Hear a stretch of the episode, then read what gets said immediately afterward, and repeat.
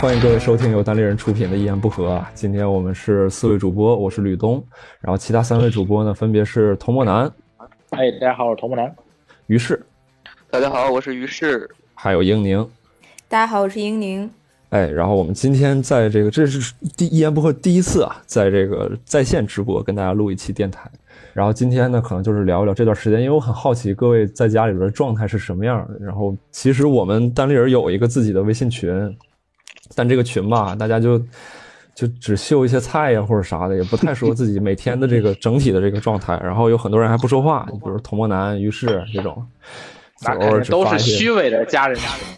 对，就是一点都不真诚。然后我们就做这么一个这个连线，然后就是我很好奇大家这个作为青年一代啊，你看这次我我没有邀请吴范老师和郝宇老师，因为我知道他们在干嘛，在 弄在家哄孩子，对，我想问问三位，就是那个你们在家状态怎么样？女士先说吧，英宁，你这段时间在家干嘛了？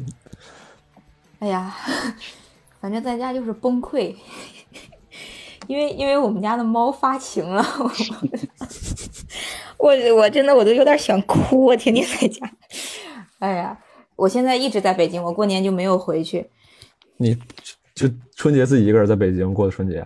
也没有，就是我爸妈是腊月二十九来北京陪我过年，然后呢，本来他们初五回，就是打算是初五回去，然后就每天我就给他们播报新闻，你知道吗？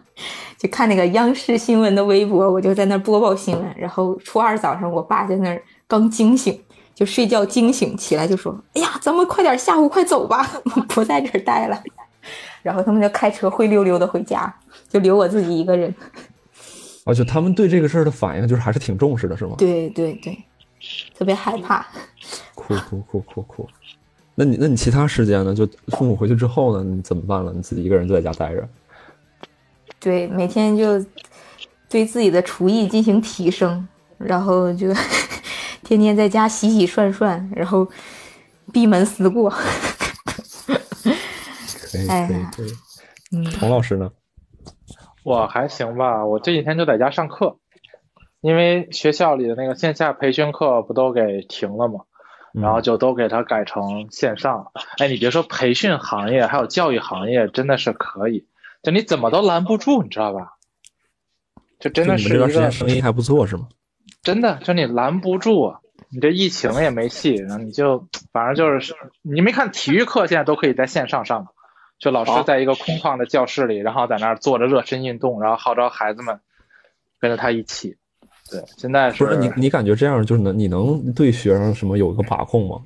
家长就坐在孩子的旁边陪着学生一起听，所以我上这个课吧，现在压力山大，就是啊、第一次还没什么经验的时候，还没给他们学生那边把麦给关掉，就没把他们那边的麦克风给关掉，还能听见家长打骂孩子的声音，你知道吗？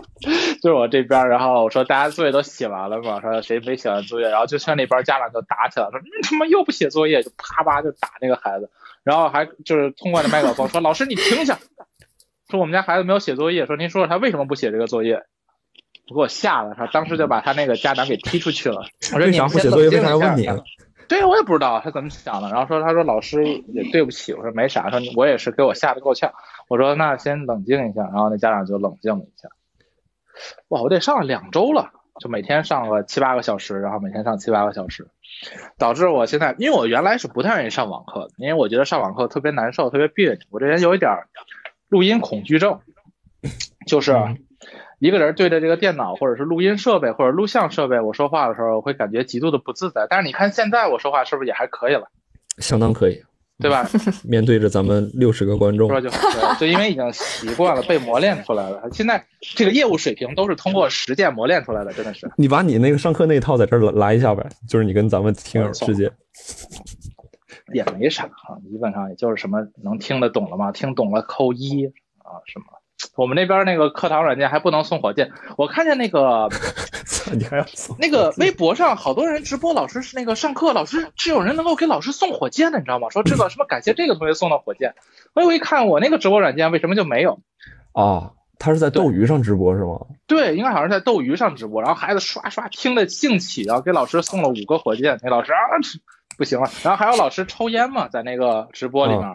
边抽烟然后边上课，结果叭把烟刚一点着，那直播就掐断了，说这个 违规行为。对对，超管会管。对，我觉得你以后可以就在那个线上就斗鱼直播。你这帮孩子两千块钱一双袜子，还差你一个火箭吗？一双袜子能买四个火箭。是，哎，我可能真的是，我就周围没有人工作，就我天天的在家里，从那个大年初几就开始了，初七还是初八就开始工作了。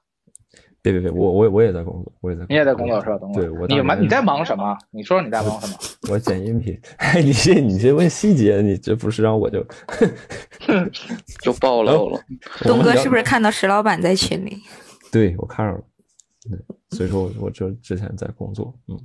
然后于适老师呢？于适老师来，我最后聊我啊，最后聊我。于适老师，你你假期干嘛了？我啊，我。呃，我分，我觉得分三段吧。第一段就是在家那几天，在家一周，在家那一周基本上就是天天关注疫情，那个也是就是刚刚被那个等于就是疫疫情刚刚就是等于被全全那个全部关注嘛。嗯。呃，然后就天天在看有什么进展啊，然后。突然有一天觉得那个我我得我得赶紧回北京了。我本来是定初四回北京，然后那个我觉得我得提前点，然后初三我就就回来了，因为怕猫没人管。哦，你猫一直在家放着啊？对啊，那个一直在北京这边，那个找找了人来照顾。对，两天上一次门来那个喂一下猫，然后喂点水啊什么的。呃，但是我担心我再不回去，我就怕就是来上门喂猫的人他也那个出不来，或者人不愿意出来。嗯，所以我就赶紧回来了。回来贵吗？喂猫的？呃，找的朋友。啊。嗯。然后你说朋友对你还真不错，于总，真的这几天还能跑这么远帮你把猫给喂了，猫的啊也住附近，倒没有很远，但是确实挺感谢的。但是而且在之后也不太好意思让人一直来，嗯，猫挺挺大险的。北京回来的前几天就是就是很。呃，怎么讲？很痛苦，因为天天看都是关注微博嘛，那个就各种各样的真的假的消息啊，反正全是坏消息，看着就就很很痛苦。呃，但是又没有没有地儿发泄嘛。后来我想想，就别看了。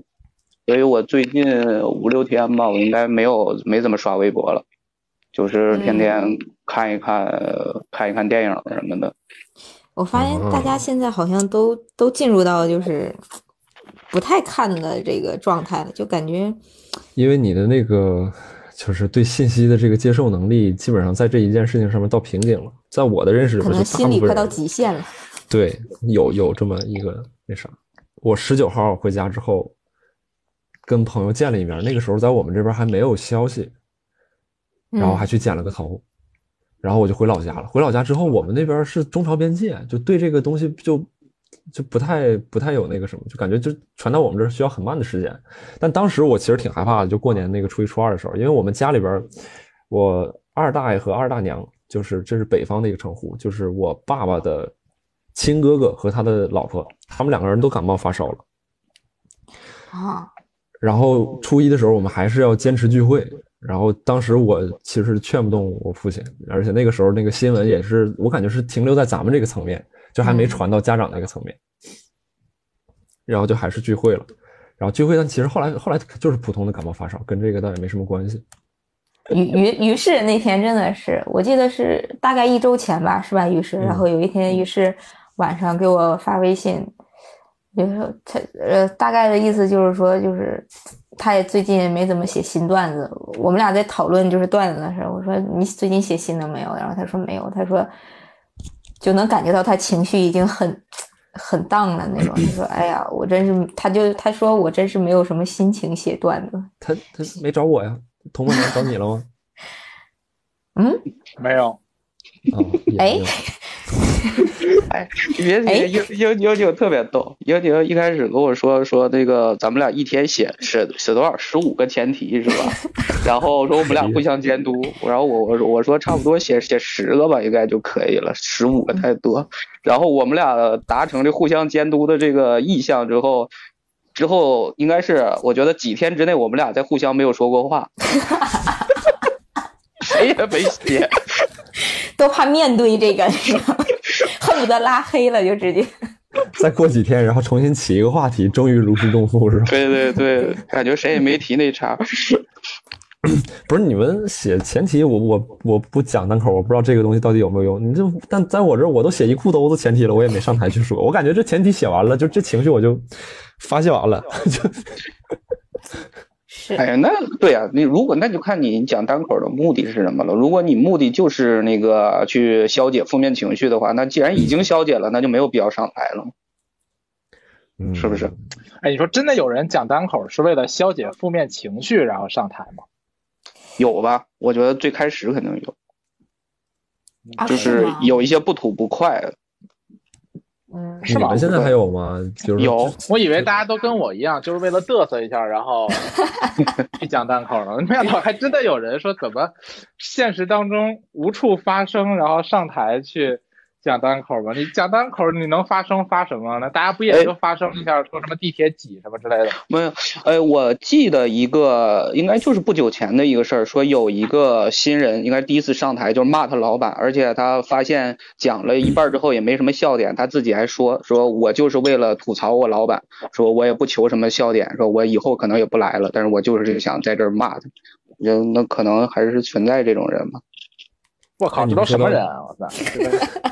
你们说的这个单口素材积累，就是我今年回家，我但我不是为了说单口，我其实特地观察一下，因为我在就在哎，咱们四咱们四个除了童国南都是东北人是吧？嗯嗯，哎，正好还黑吉辽，一个是哎，对对对，哎，作为吉林这个土生土长的这个东北农民家庭啊。然后这次回家特地观察一下我这个父母聚餐的时候各种陋习、言谈举止啥。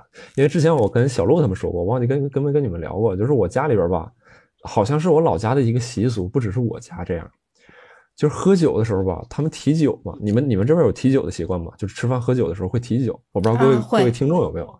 就是我们吃饭，比如说提酒，什么叫提酒？就是给这个可能南方的朋友解释一下，就是你你比如说一桌十个人吃饭。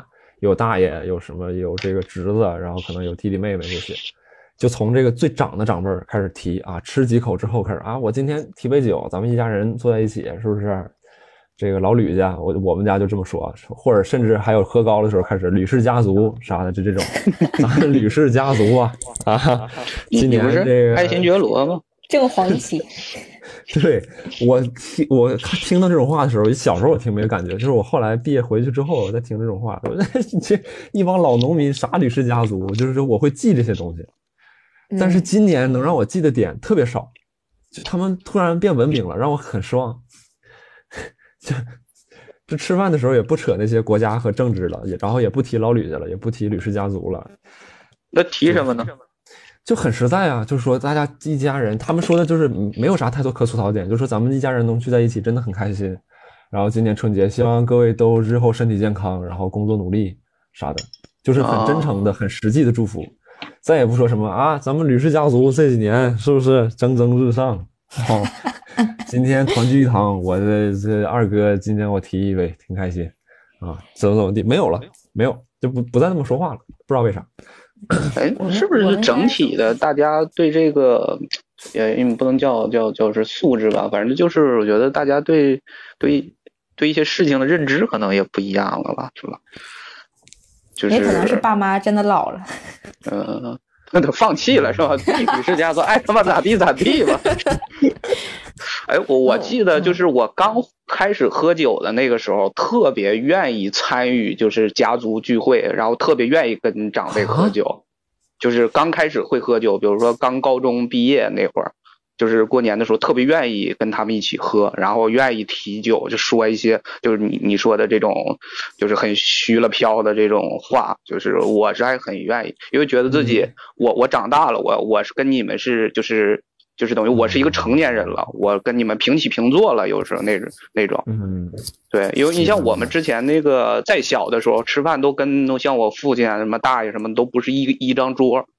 对对对对对，我这然后你能跟他们一张桌，然后你能跟他们平等的对话，有那种感觉。我我哎呦，这设计的跟咱们设计的跟咱们单立人开放麦似的，我操！想起老四的那个就老四说通过长海认识俩老妹儿。对，哎呀，我我我们家是就你哎，我不知道东北是不是都这样。就是我记得很小的时候，就是大家比如说有呃呃大的就是几家，或者大爷、二大爷，还有什么姑姑几家，就是过年在一起吃饭嘛。然后他们就会让小孩来代表你们这个三口之家来敬酒，就是在饭桌上嗯就是说几句漂亮话然。后小孩也得提。对，而且他们最最开始喝一杯的时候，就是，嗯、什么呃，提先提一杯嘛，这个这个是大家都有的。然后马上这个酒杯刚放下，就没过几句话就开始说说什么好事成双，就是这种。开始押韵了是吧？对对对，再喝一杯，开始 battle 了是吧？哎呀，反正挺有意思。我们那边也分桌，而且这个其实我也挺看不惯的，就是，但我觉得也有客观原因啊，就我们反正一家子十几个人，然后过年的时候，就像于老师说的，就是男士喝酒的坐一桌，然后小孩儿、妇女坐另外一桌，坐小桌。对这个我们那儿也是这样。哎，我也是，也是对，童老师这边应该不涉及到这个情况吧？没有，嗯，就大家在一起正常的吃饭。那你们这段时间在家待着，跟父母待的开心吗？有没有啥摩擦？挺好，我在家。挺好。于老师呢？于老师春节回去呢？我啊，我我在家，因为一共也就待了一星期嘛，所以没啥，就是父母，反正我就我就我妈就是想尽办法让我吃各种那个她觉得好吃的东西嘛，然后但是我是也没有特别大的兴趣，就我对吃上本身也不是那么那么感兴趣。所以就是是是这样，还是对我感觉我我妈表达对我的关心，感觉也除了吃，她好像也也就没有别的手段了，感觉。对是这样。然后我就尽量表呃表现的我呃就是他他让我吃的东西我都挺喜欢吃，尽量尽量吃，尽量多吃。你你们现在有有那种感觉吗？就是你觉得长大了之后，你明明这个东西是不喜欢的，但是但是你知道这个一旦做了，你你的妈妈就会很开心，然后你就会委屈自己的心意，然后去相当于让她更开心一点。有过这种吗？嗯，比如你指比如说，呃，比如可能就吃东西什么，就比如说做做饭啊，还有我我是最近几年感感触特别深，就是你你看，就是如果你吃什么东西妈妈做的，然后你稍微说几句特别好听的话，然后他就会特别开心。然后呢，他就会一直做你夸的这道菜，就即使你已经 都要吃吐了，但是就是他还是会就是很开心，就是你要夸他呀，或者是就做一些，就你明显是讨好他的事情。我这几年会就是会有这种特别心软的时刻，就嗯，我嗯我也有一点，有一点就是，呃，你看，就是回北京之后，就是我妈肯定特别担心嘛，就担心你在北京，你看那个啊，一是安不安全，再一个是就吃的，就还是吃的怎么样啊？那个，呃，就是因为我我也不会做饭嘛，她她会更担心。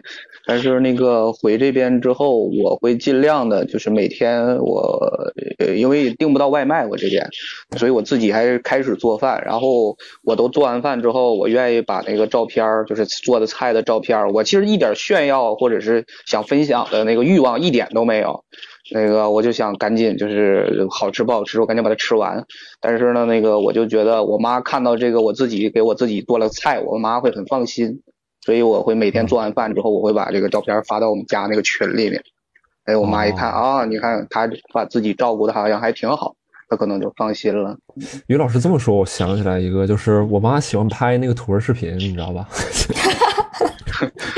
就是她吃饭之前吧，她比如说今天我们做了四个菜，她会拍一个小视频，在家族群里边汇报，这不是有吕氏家族吗？就就我们有一个有两个群，一个是我爸这边亲戚的群，还有一个我妈这边亲戚群，他两边都会发，他就说，哎，看今天吃刀鱼啊，这排骨、土豆炖茄子啊，不是土豆炖豆角或者啥的，来明明打个招呼，他就叫我，然后我我以前是不会。在这个明明，你怎么是明明？你不叫东东？叫叫我叫我的小名，叫我小名。然后我以前是不会在这个事情上面配合他，但是就是这次回来之后，我就我也没也其实甚至都没有说硬着头皮吧，但确实没有那么喜欢啊，没有说这个乐不得的配合他，但但也就是就就他需要我做啥就做了，嗯嗯，因为我知道他他会比较比较喜欢这个这个事，对对。童老师有这个情况吗？我没有。童老师，童老师，你说这些情况我全都没有。童老师应该就是换一个城市，不应该在北京待着。不过我感觉，像我现在没有，我们没有什么家族聚会了。我现在春节的话，可能就回一趟我爷爷家。哎，我是有一个感觉啊，就是我在北京这边，就是之前那个主持婚礼的时候？就是北京本地人的那个婚礼，就是很多都是没我预想的来那么多人。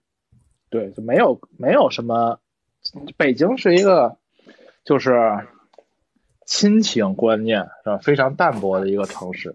就你啊，比如说你去东北，你感觉一个亲戚然后来了，他肯定是要去车站接的，肯定是要拉到家里来一起住的。就哪怕是亲戚要去住住那个酒店，我看很多人也都是要求酒店一起陪着他们住的。嗯，你像来到北京的话，就没有人管，像我们从来都不管什么什么来到北京 就就完全不去什么接来到了什么来吧，自己打个车过来吧，然后住哪住酒店行挺好住着吧，基本上就是这样，我们没就全都很淡薄。哎呀，这个冷冷血的对冷漠的东呃冷冷漠的北京人。你想都谁呀？都哪位啊？哎，你们被催婚了吗？今年我没有，我也没有。我是一直家里就是这个状态，就是从来也没有说明确的说催过，都是暗示，但是那个力度也都很很小。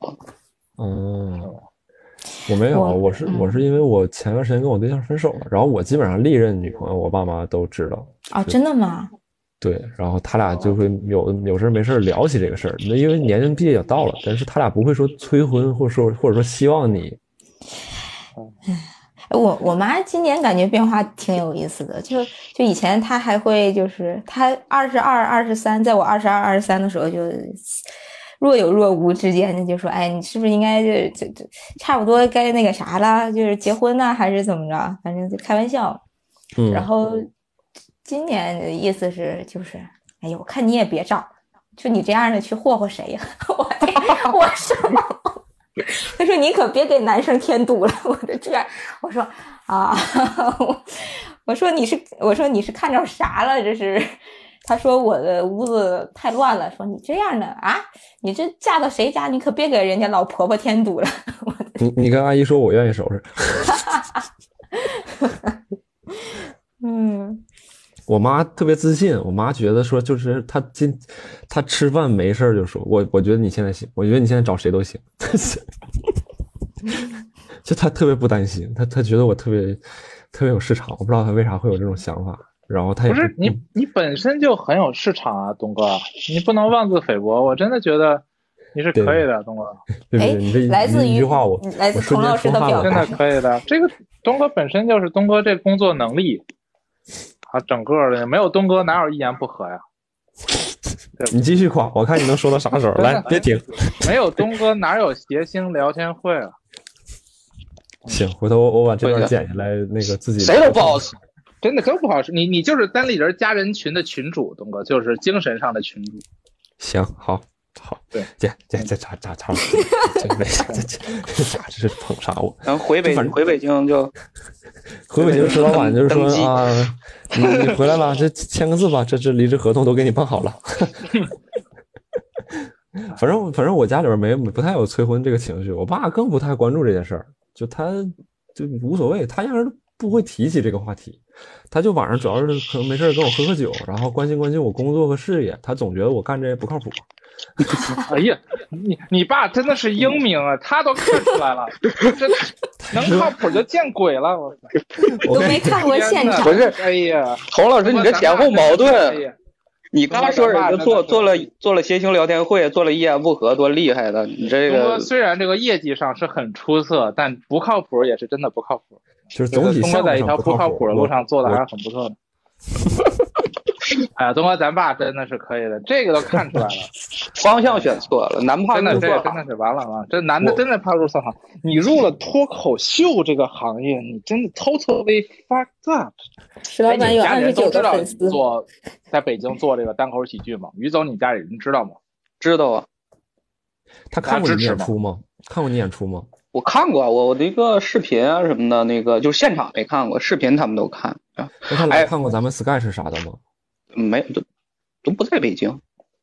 我啊，我哥看过我开放麦，我哥和我嫂子看过我开放麦，还看过教主的专场，啊，所以也差不多，水平差不多，价是什么主要就是我跟教主差不多。嗯 那个他们也没有，因为他没有对比啊，就是他就是他也不就是没有看过更多的，他只能呃知道一点相声方面的，还没有对比。哦，那个英宁，英宁，你父母呢？看过你看过你演出吗？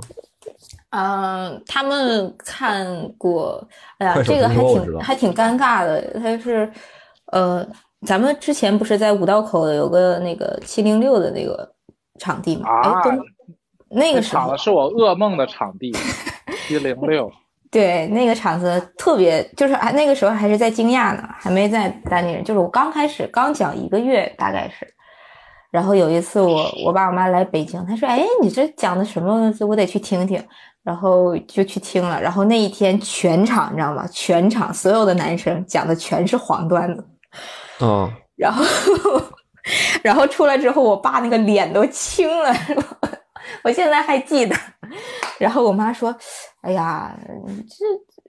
我妈说你别讲了，以后这个东西这也不咋正经嘛。”我 我我爸我妈来嗯北京看过演出，看过咱们单口和那个 Sketch 演出都看过。然后他俩听那场，郝宇老师就讲了入口即化那个段子。啊，我当时我特地在后边，我基本上整场我没怎么看演出，我就看他俩反应来着。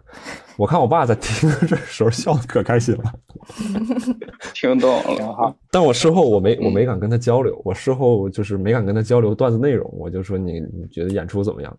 就是就是最多问问这个 啊。让让还让行，都还挺好的，都挺支持的嘛，还挺幸福的。其实真的能跟家里人把这件事儿能够告诉他们，就其实挺幸福的。对对，嗯，不用还说取个艺名，还得躲躲藏藏的，然后说怎么家里人还发现他们自己突然偶然得知。哎，我我觉得就是家里会不不支持的前提是你不做单口的话，你会有一个更好的或者是更光鲜亮丽的前景更好的一个工作。我觉得我本来也没有，就是家里可能也觉得无所谓，就是你干啥都不靠谱，就是或者你你你随便吧。我跟你说，我我不是，我家里边就是他们一直很认为我适合当官，我不知道为啥。我妈现在 你适合什么？单工当官，他说当官儿啊你适你适合当领导。哎，你赶紧当啊，东哥！对，他说你回考不考虑回来考个公务员？我我现在已经就是在外边干了能有五六年了，就基本上每年他们都会就是现在你就感觉那个声音像个像个像个，你都不知道是不是真实的声音。你就吃吃饭，他上一句可能问哎这个菜怎么样，然后下一句就紧接着可能说你要不回来当公务员，毫无任何关联，他就会跟你这么提一下，你就感觉就是你知你们知不知道那个在有本书写什么广告心理学的吧？就是他们会在电视剧里边。插入那种，就说好像六十年代还七十年代美国一个广告营销策略，就说插入那种几乎不可闻的那个广告的这个品牌的声音，比如说我我就正常播《我爱我家》的时候，那个你好像就听不见的一个声音，他会一直在那说麦当劳麦当劳麦当劳麦当劳，销售他们的产品。我我就有种感觉，就是我妈就是现在就是这个策略，就没事就是前言不搭后语的跟我提一句，你要不回来考公务员？就是潜移潜移默化了。哎，我发现真的东北是不是父母好像都有这种执念？有，我我家是有，我家是有很强的这种执念。我们家也是，我记得，嗯，那个时候就是上高中，上高中，因为我我爸我妈也是石油系统的嘛，然后我最后也学了个石油系统，然后他当时，他当时我爸高中的时候就说，嗯，你以后回来给我搞仕途，你适合搞仕途，我哎，对对对，我当时都不知道仕途是啥东西，搞仕途，对这个这个搞视图词太太那个，然后我妈在旁边还就是那种半推半就的，就说，哎呀，女孩儿搞什么仕途，搞仕途，嫁个搞仕途的就行。这这还是搞就是视图要，啊，没事，我觉得其实家长说的也挺对的。其实你有没有发现，就经过这些事儿，比如这次疫情这件事儿，你会发现单口喜剧这个行业，就脱口秀这个行业真的很脆弱。当然，其实很多很多行业都还挺脆弱的，你看单口喜剧是尤其脆弱。你知道我现在特别担心什么？我就特别担心，就是疫情之后，然后咱们开放麦和演出一放开，然后有几个愣头青哐当跳到台上去，说讲一堆什么不该讲的，然后被谁观众给录下来，然后传到网上去，然后完犊子，一下就。咔嚓一下把这个行业都封掉。你们对这个行业就特别脆弱，这个行业。就是这个行业，它不是说啊、就是你傻叉了，然后你自己傻叉了就就完事儿了的一个行业，它是你傻叉了就能把整个行业都给带傻叉，就跟嘻哈行业一样，就谁出事儿了，他不是说就自己能够把这事儿给了了就结束了的事情，是它是能够带着你整个行业就可能直接就没了。就是、嗯 就这么残酷，这个行业就是很不稳定，所以就特别，而且它又是一个特别容易就出问题一个行业，因为它强调表达嘛，对吧？强调一些真实的表达，强调你的目前想法确。实，我觉得童老师说的对，就是我我了解到的一些行业或者说具体产品，文化类的，在我眼中看来是最不可控，然后也比较难评估的这种，就是感觉对我就是我觉得这个风险其实一直都存在吧，就我我感觉是非常一直大对啊，大家不一直都在这儿提心吊胆的嘛，但是脱口秀这个行业就是非常非常脆弱，就是你想毁掉一个公司，这个公司未必是被自己给，就是这个行业未必被自己给干黄的，就可能就来一个傻小子，啪往上一讲，往往那个微博上一传，就完蛋了。这很可能就直接整个行业都会有。就我说，如果他碰巧长得还不错，你知道，他引起了一个比较大的传播，那很可能直接就完蛋了。小讲的还不错，真的，你这个行业，你说你说嘻哈，谁能知道什么一个贝贝什么康康把手指给剁了？谁能想得到能干出这种事儿呢？这没办法，他一出来了，然后事儿就起来了，这事儿这行业就不好办了，就很麻烦。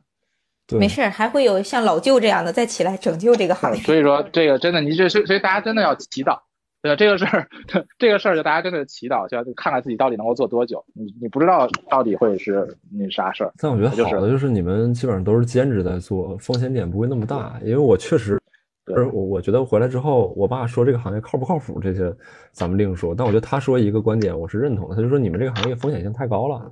他说你其实是在用高风险赌一个高回报。呃，没没有，未必有高回高回报，还没有高回报，对高风险是就是大家都对高风险是肯定的。然后也是肯定。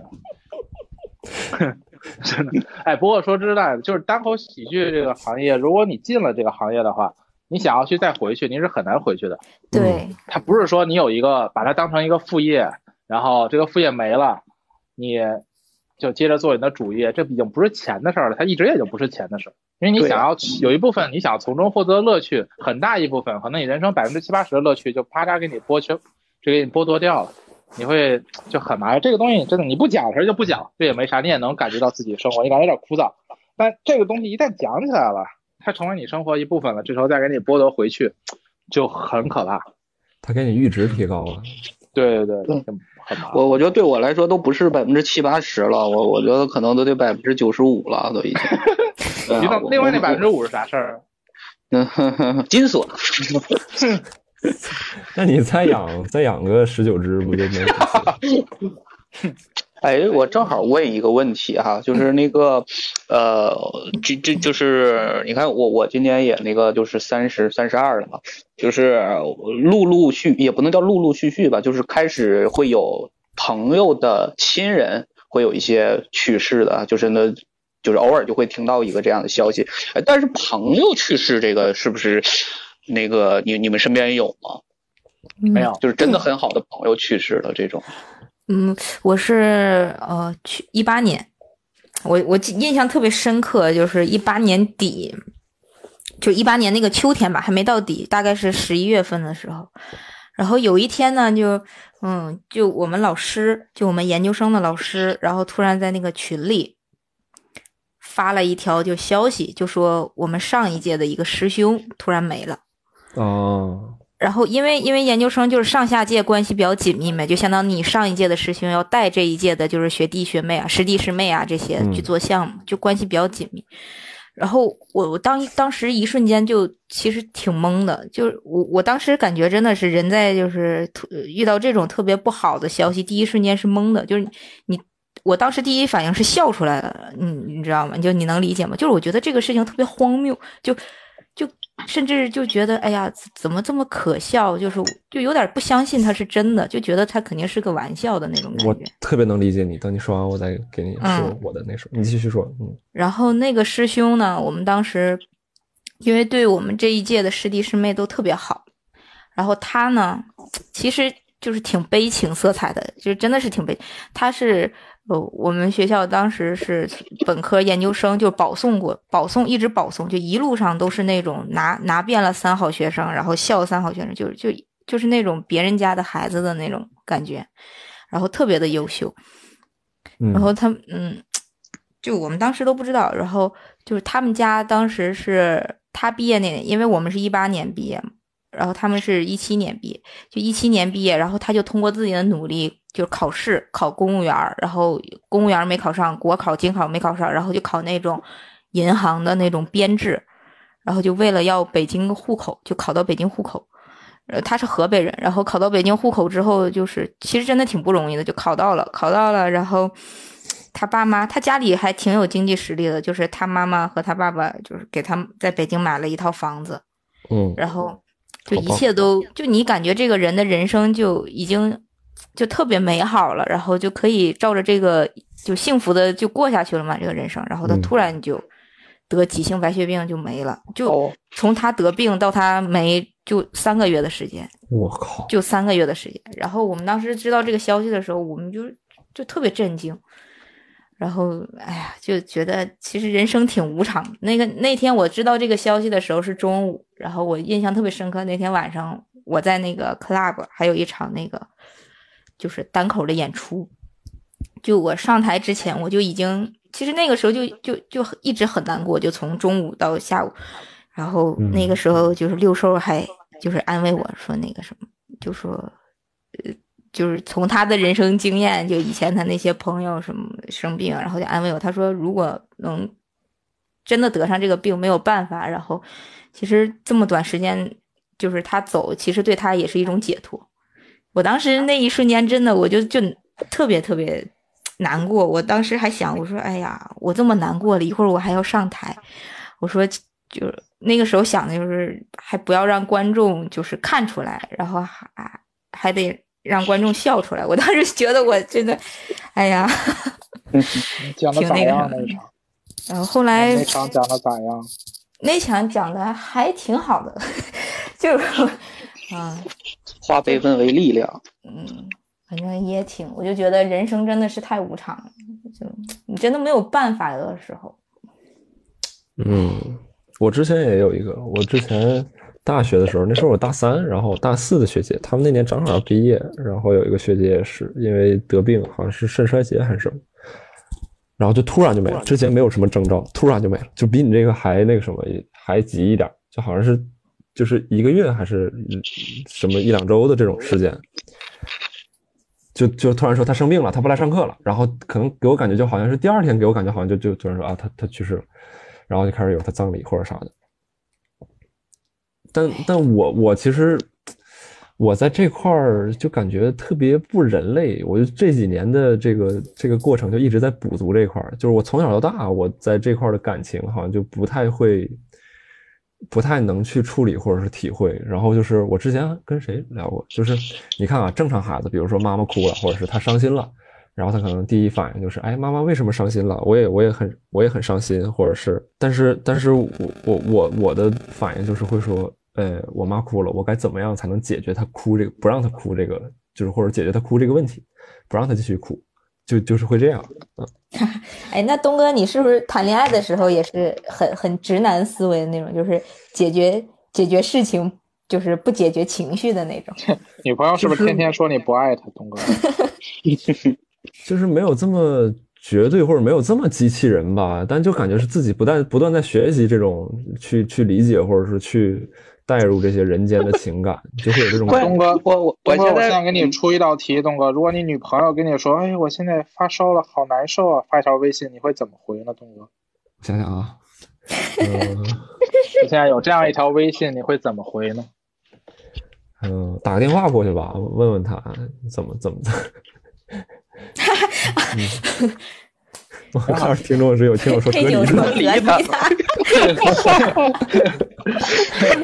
我也跟他说，你快别跟我说话了，你自己在家好好待着吧。十四天之后我再联系。举报他。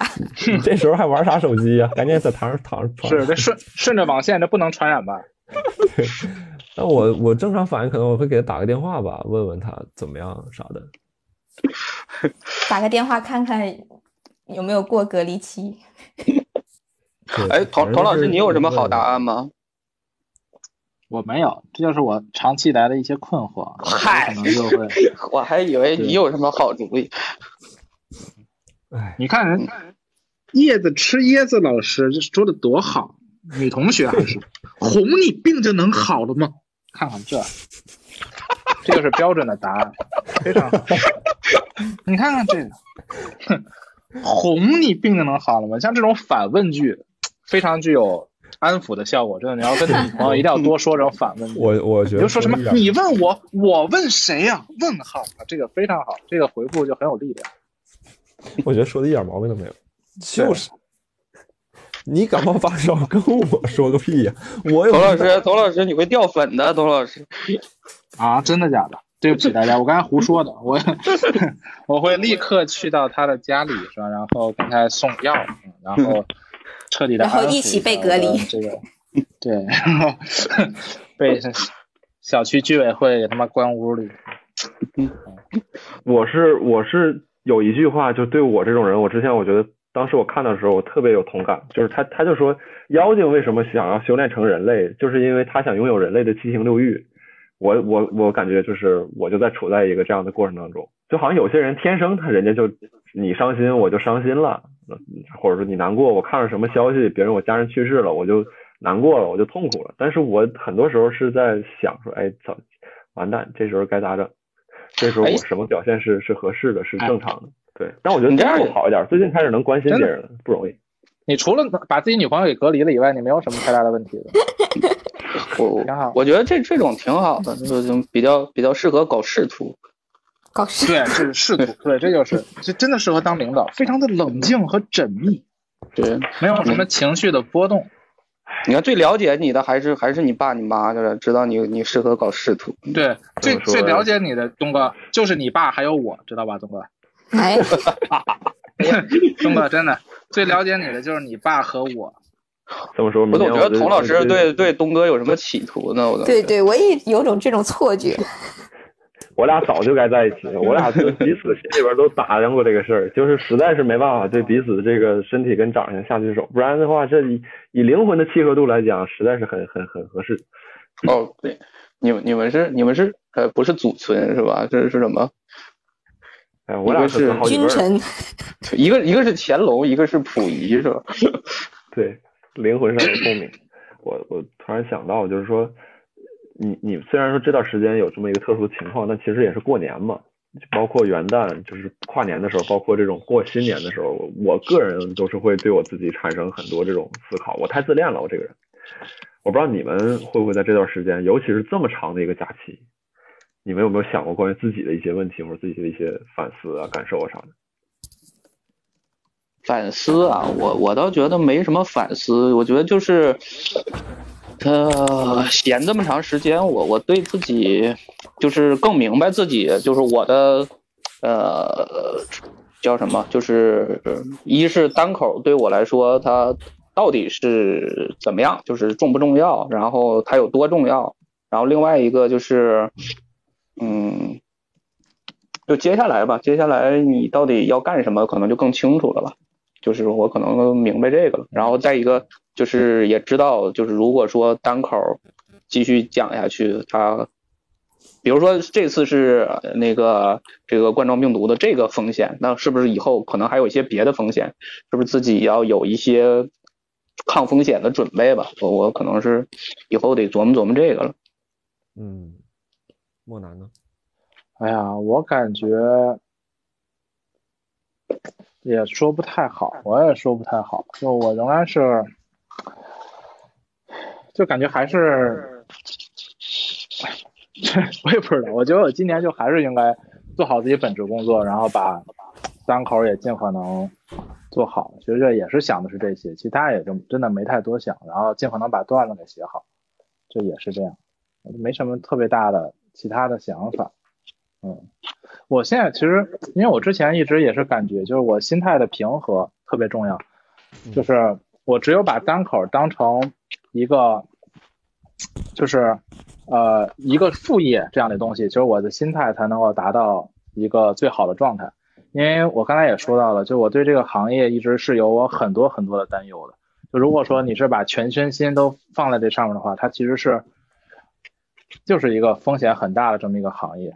然后你当你全情投入到的时候，它可能 就会有很大的问题会出现，就我感觉是这样，所以，嗯，就可能还是会把它当成一个第二职业，但是肯定也会就是把就是热情和这个状态也都投入进来，就大概是这样一个状态。其实和于总差不太多，嗯，要有一些 两手准备还挺重要的。燕婷老师。嗯，我这段感觉好像没有什么特别大的思想上的变化，就感觉还是就能做啥做啥吧。我觉得以前可能就对，连有的时候就想，我我上大学的时候感觉想，有的时候想问题感觉特别好高骛远，就总想一些自己解决不了的问题，就感觉很痛苦，然后。我就觉得可能就认清自己的能力的能力的上上限值吧。我觉得就是反正也得开心，然后也得学点新东西。我觉得就挺好的。嗯嗯，对自己没有特别大的期待。哎，我觉得你们都都好棒啊！你们基本上都关注一些外部性问题。我我我有时候我比如说啊，你看，可能你十七八岁，你思考你自己啊，你是一个有为的年轻人。你妈二十六七岁了还思考自己，我感觉就有点特别幼稚。我现在现在我我这边的情况跟你们仨，你们仨可能都是会去想一些外部的实际问题，但我我也会想实际问题，但我想的更多是关于自己的一些，就是内部的一些，比如说我本质上的一些缺陷或者啥的这种。挺好。对，哎，我这我现在来感觉我就特别的感恩，就我老觉得我现在的幸福指数很高。嗯，我经常会感觉自己幸福指数很好。就我讲单口，我从来就没有负面情绪，真的，我现在就没有任何的负面情绪，我就感觉幸福指数挺高。就这疫情，当然了，会让我很闹心。但是客观的分析，如果说抛开这个疫情不看，就是疫情结束之后，我感觉我真的幸福指数挺高。你想，我平常有一个工作，有工作之余，我还不天天加班，就是直接就是想上课上课，不想上课就回来，然后回来以后。讲一讲单口可以课余调节一下，对吧？满足一下，我感觉幸福指数就挺高。我最近我这咱们最后一个话题，我一定要给大家推荐一部番剧啊！最近我看的太喜欢。这部番剧呢是这个叫《钢之炼金术士》，在二零零九年的时候重做了一版，这无敌！我以前看过很多番剧，它的问题在哪儿？就你看这个东西吧，本来你是想这不是日本知名动漫吗？对啊，它是一个漫画，然后它后来也有动画，骨头社给它做了一些动画。啊，然后它我觉得好在哪儿呢？就是你看别的番剧，你会想吐槽，你躺着看着看着，你看着看着你就想坐起来，这他妈太蠢了！就是有很多这种很明显的这种漏洞，就你没法消停看下去，你知道吧？但这个番剧呢，它本身这种漏洞几乎就没有，就没有说什么反派瞎逼逼，完了不行还上还跟人家打，没有没有这种情况，然后也没有什么刻意煽情，而且它大部分就是在。提倡或者说在宣导的一些动画里边的理念或者价值观，也没有说特别大的一些漏洞或者说槽点，然后也不是说靠那种主角，哎呀，今天这个会个一级的技能，明天会个二级的技能，这种成长类的在在这那种爽文那种感觉，也不是这种，就纯粹就讲一个单独的一个事件，而且背后的那个架构也特别好。哎，我看完之后我觉得无敌好，无敌好，特别好。真的，你们没事儿可以去看一看，在哪里能看得到呢？在 B 站啊，哔哩哔哩就能看到，充一个大会员，充个大会员就能看到。对，就像这个这个松田龙不平啊，这个听众提的，就是那个动画里边每个小的角色也都非常饱满，然后你不会觉得它是过剩的或者说多余的一些表达，就整个结构和节奏看起来都比较舒服。这个是我初中的时候还是小学的时候特别火的一个动漫，我们很多人都看。对，然后我我之前没看的时候，我以为这个特别蠢，因为它那个封面就是一个小男孩跟一个大铁皮人儿，我以为就是那种魔法的，然后啪啪啪发火球的、瞎打仗的那种的，我就一直没看。然后后来哪天来着因缘巧合就被推荐了，我就又看了一下，哎，我觉得哎真好，特别好，真的。我给大家推荐马大帅，让大家好好看一看。是吧？我一直没看。真的，大家一定要好好看一看马大帅这部剧，真的是好，真的你看完？无敌了。看了第一季和第三季，第二季可以不用看，就那个第一季和第三季非常好。马大帅哎，，那个刘老根儿不是什么第十三季吧，还是什么我？老哥三我昨天看了，我昨天老哥三我昨天看了，确实不太好，感觉就是那个女演员失去了灵魂，就是她没有，都是那种找的是那种有点网红感的那种女演员，我觉得不太好。而且再加上，呃，赵本山老师确实是老了，就感觉我觉得咱们回头活力不在，真的是他就他一老的话，他对这马大帅真的是可以，那那彪哥，我靠，那不是于老师最爱吗？对于总的最爱啊，哎那是我我倒是真挺想感兴趣那个看一遍，但是我可能我我感兴趣的点是我想截图，就是能多截一点，能做表情包，我可能对这个比较感兴趣。你不是你是在消费范德彪，你不是喜欢范德彪。呃，哎，童老师小的时候看到看过这个吗？就是看过，我小时候看的，范德彪老师就是我的人生偶像，非常的。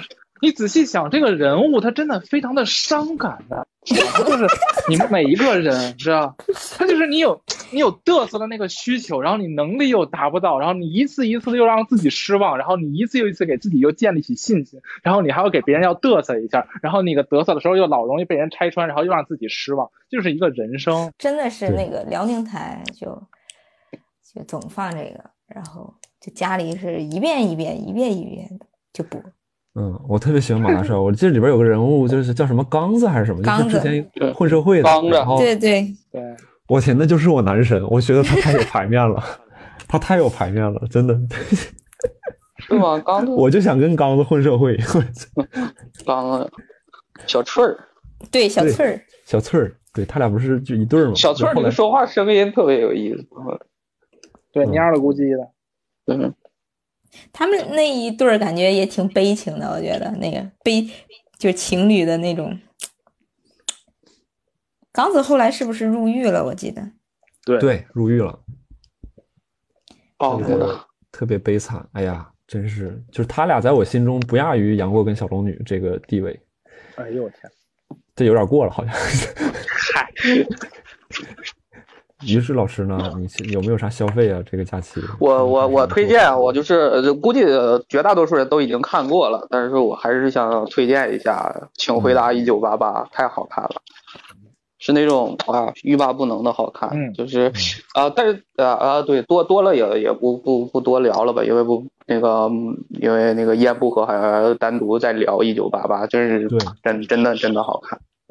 对等疫情结束，咱们一定要一起看一看这个。对，我觉得就从当代人、当代年轻人的这个困境和欲求出发啊，这做一部现实主义。当代人每一个人都是范德彪，真的，我就把话给你尿在这儿。可尿在这儿擦干净了。是当代人每一个人都是范德彪，真的。对，咱们回去一起看一下，我觉得可以，我觉得这个可以搞一下。啊，什么林林老师，你你等待你的分享。啊，我的我我我最近哎呀，我看了个啥剧呢？我最这两天又看又开始看《黑镜》了，我又把《黑镜》重新看了一遍。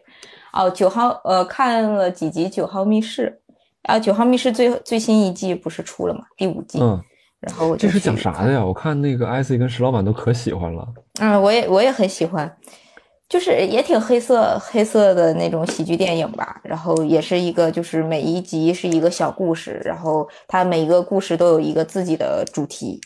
然后嗯看下来之后，它的结尾一般都是会不一样。它九号密室就是每一个故事里头，它有一个就是带这个数字九的这个元素，它只是一个小点，但是每一集的故事里面，它都会在讲，就是可能是讲某一个主题，关于这个主题，然后展展开了一集的故事。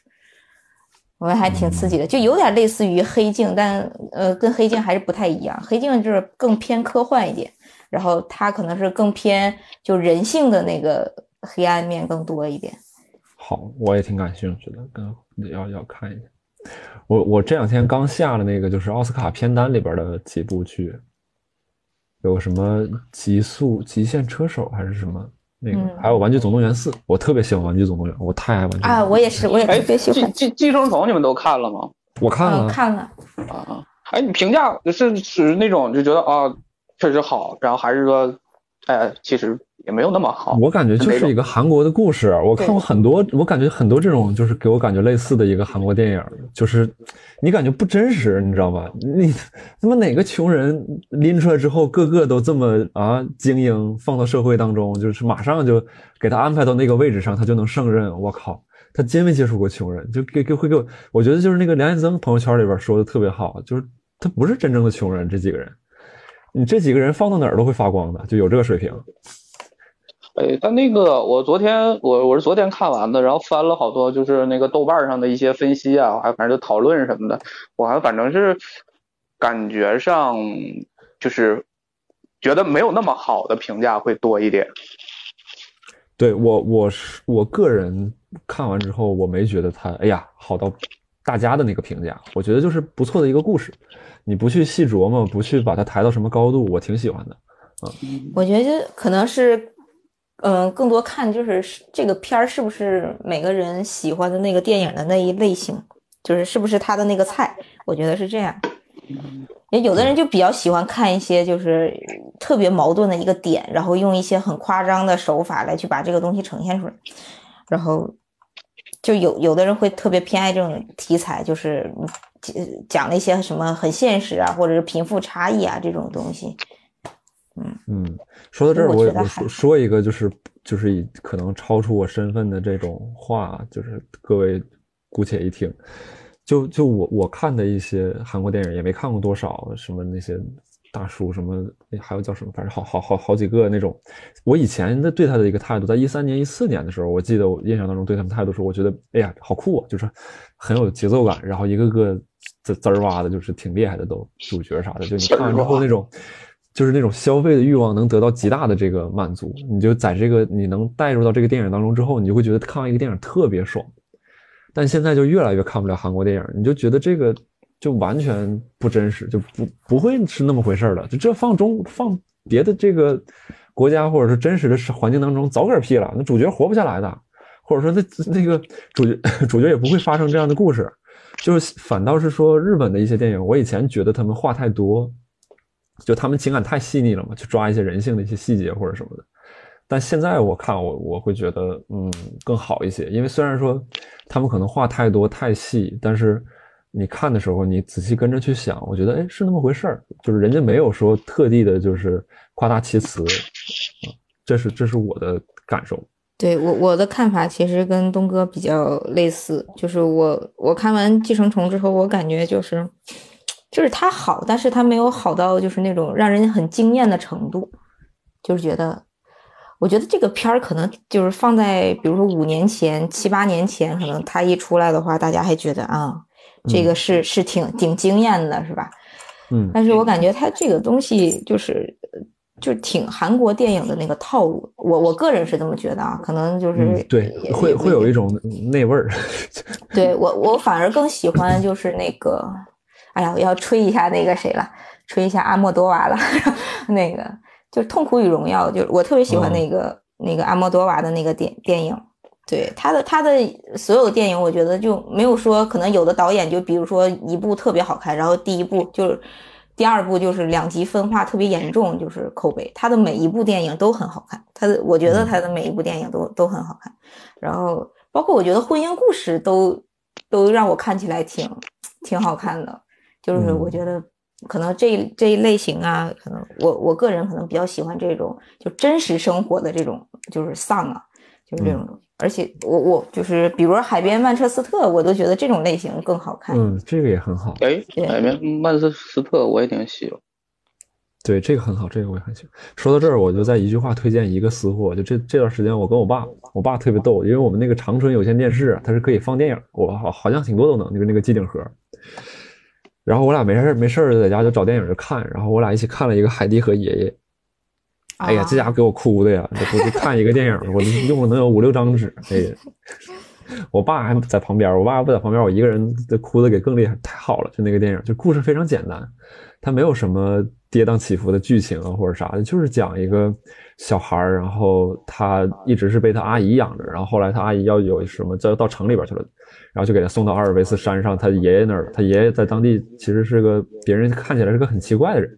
但是那个小孩跟他爷爷相处的很好，然后中间又发生了一个别一些别的故事，就简直无敌好，哎呀，就是非常纯粹，就感觉看完之后得到了一次心灵的这个净化，嗯，哎，可以看一看，放入影单当中。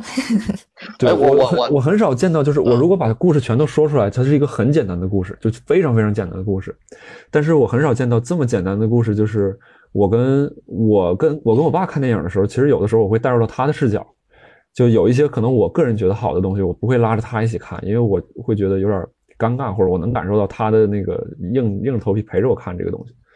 但那个电影就是我俩全程，我俩全程都非常专注的把这个东西看完了，对。